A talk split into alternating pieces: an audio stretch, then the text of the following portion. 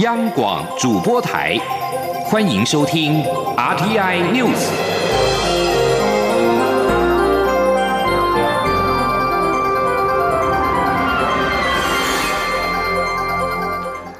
各位好，欢迎收听这节央广主播台提供给您的 RTI News，我是陈子华。香港民众在下午响应网友的号召，在港岛、九龙分别游行反对港府实施的禁蒙面法。在今天的示威者都没有理会禁蒙面法，全都戴上了口罩上街。而目前警方已经在旺角进行清场。在港岛方面，警方向下雀花园以及金钟道释放了最少二十枚的催泪弹之后，也宣布将在港岛进行驱散，警告示威者立即离开。而有部分的抗议人士手持大型的黑布标语，在上面写着“香港警察蓄谋杀”的字句，而群众沿途高喊“五大诉求缺一不可”、“解散香港警队”以及“光复香港时代革命”等口号。而在今天，港铁站也再度成为了抗争的目标。九龙的游行队伍经过了尖沙咀的地铁站的时候，有黑衣人士打烂站外的玻璃。港岛的游行队伍在经过湾仔站的时候，也有示威者向站内丢掷杂物。警方指集会没有经过批准，示威者应该立即停止任何的违法行为。在接近下午四点半的时候，警方要求聚集在九龙旺角警署外的群众离开之后，有远警举起长枪开枪，并且释放催泪弹。而至于在港岛方面，防暴警察也在下午四点半过后，从高处向下去花园以及金钟道释放了至少二十枚的催泪弹，驱散示威者。有示威者朝湾仔的方向撤退，而另外有二十四名的立法会的民主派议员就以生效的禁止蒙面规例，向高等法院申请司法。复核许可，要求法庭宣布引用紧急条例定令禁止蒙面规例是违法及违宪，并且申请临时禁制令。而对此，高等法院法官林云浩决定拒绝颁布临时禁制令，并且将在八号颁下书面的判词。长丰基金会在今天下午邀请了台东县前县长黄建庭演讲，意外促成了应邀出席的前总统马英九以及红海创办人郭台铭一起现身，吸引了大批的媒体到场采访。马英九和郭台铭都非常肯定黄建庭的能力，郭台铭还推荐黄建庭参选下一届的台北市长。记者王兆坤的报道。台东县前县长黄建庭受邀演讲，前总统马英九、红海创办人郭台铭也受邀出席。马郭因此公开同台，除闭邻而坐全程聆听外，活动结束前还一起合影。马英九听完演讲后，在致辞时提到许多他执政时期与台东有关的事情，高度肯定黄建庭的能力与政绩，认为黄建庭做到了货出的去，人进的来，发大财，而这样的人才应该得到任用。马英九说：“所以我觉得他像他现在这样子啊。”这个复选实在是一种浪费。不好意思，大家都怎样哈？郭台铭则用了不少时间说明当初找黄建庭担任竞选副手的过程。郭也不断称赞黄的能力，更在致辞结束前突然表示，台北市长柯文哲两年后要退休，黄建庭够不够资格当台北市长啊？而郭台铭在离开前受访指出，他只是以一个台北市民的立场提出问题，大家可以讨论。因为好的人才不该被埋没。中央广播电台记者王兆坤台北采访报道。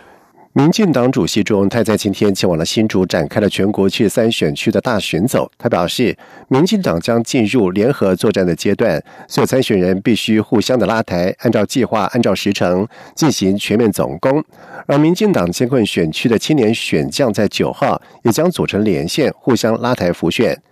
民进党复选干部表示，朱文泰在今天启动第一场的全国大巡走的活动，目前规划在十一月中旬以前把全国选区巡走一遍。而除了党主席全国大巡走之外，民进党也启动了多个复选的计划。民进党秘书长罗文嘉表示，九号将会有几个艰困的征召区没有现任职务年轻的立委选将组成连线，他们未来将提出共同的诉求、共同的行程跟活动。另外，民进党多个助选团也将陆续起跑，包括妇女助选团会开着可爱的胖卡车全台选区跑。同时，罗文嘉表示，传统的中央助选团则是在选战最后的两个月启动，完成不分区提名之后，展开辅选的作业，目标是总统连任、国会过半。卫福部创建的空转后送远距会诊平台在今天正式的启用，结合了后送医疗院所、接收转诊医院以及空中转诊审核中心，打造创新的三方同步远距会诊平台。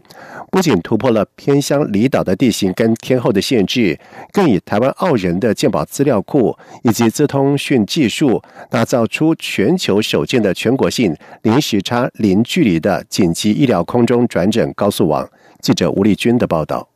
卫福部历时一年，耗资新台币一千八百万元，在全台五十五个原乡、十八个离岛部件完成的一百零五处空转后送远距会诊平台，六号正式启用。卫福部护理及健康照护司司长蔡淑凤受访时表示，打造空转后送远距会诊平台，需先松绑六项法规，并开放资料，才能整合申请后送的。医疗院所接收转诊医院及空中转诊审核中心的急重症医师，及时同步视讯会诊，打造零时差、零距离的紧急医疗后送模式。蔡淑凤说：“所以呢，只要任何医疗照的需求，就可以马上启动，让想要送的。”想要接的以及审查的这三方呢，可以同步看到被照顾者的现况是怎么样，那应该怎么做才是最适当的决策，让这个原乡离岛的紧急后送零时差，没有距离。蔡淑凤强调，或许这样的三方远距会诊，在部分国家的部分地区可以看到，但要做到像台湾这样全国性的远距医疗会诊平台，则必须建立在台湾澳。是全球的健保资料库、优越的资通讯技术以及医疗水准，才能打造出全球首建的全国性紧急医疗后送高速网。蔡淑凤说：“我们的优势在于我们的健保资料库非常的充分，而且是全国性。第二个是直通讯，第三个是台湾的医疗科技，还有台湾的医疗照护的专业能力。这三样其实是我们关键。所以目前我们还没有看到国际上一样全国性。”我们等于把原乡离岛的高速公路已经盖完了，所以这三方把它结合起来，其实是台湾的另一个新的里程碑。蔡淑凤指出，过去只有第一线医师才看得到病患，需要后送时再将评估量表传真到二十四小时值班的空审中心，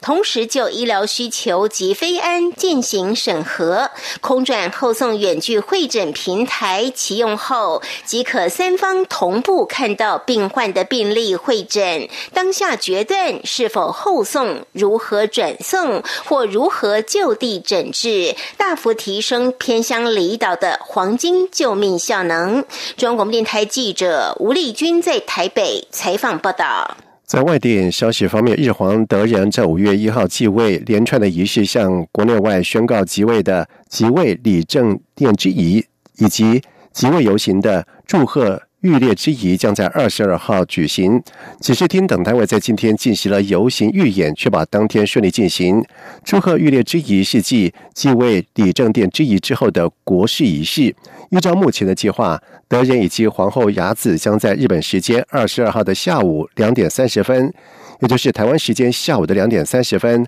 搭乘敞篷车从皇居宫殿出发，沿路接受民众的祝福。而当天正式的游行车队还包括了皇室成员邱小公、文仁亲王夫妇以及首相安倍晋三等坐车。而这次的游行路线跟上一次上皇明仁继位日皇时的路线是大致相同。葡萄牙大选投票作业在今天登场。现任总理科斯塔的政党预料可以赢得最多选票，但仍不足以单独执政。法新社报道指出，目前投票所已经在当地时间八点，也就是台湾时间下午三点开放。而在卡斯塔上台之前，葡萄牙中间偏右的前政府曾经实施不符民心的总结措施，以换取七百八十亿欧元的国际纾困。科斯塔就任之后，推翻了部分的总结措施。即便如此，葡萄牙在科斯塔掌政期间预算赤字减少，经济成长也高于欧盟的平均。以上这节整点新闻由陈子华编辑播报。这里是中央广播电台台湾之音。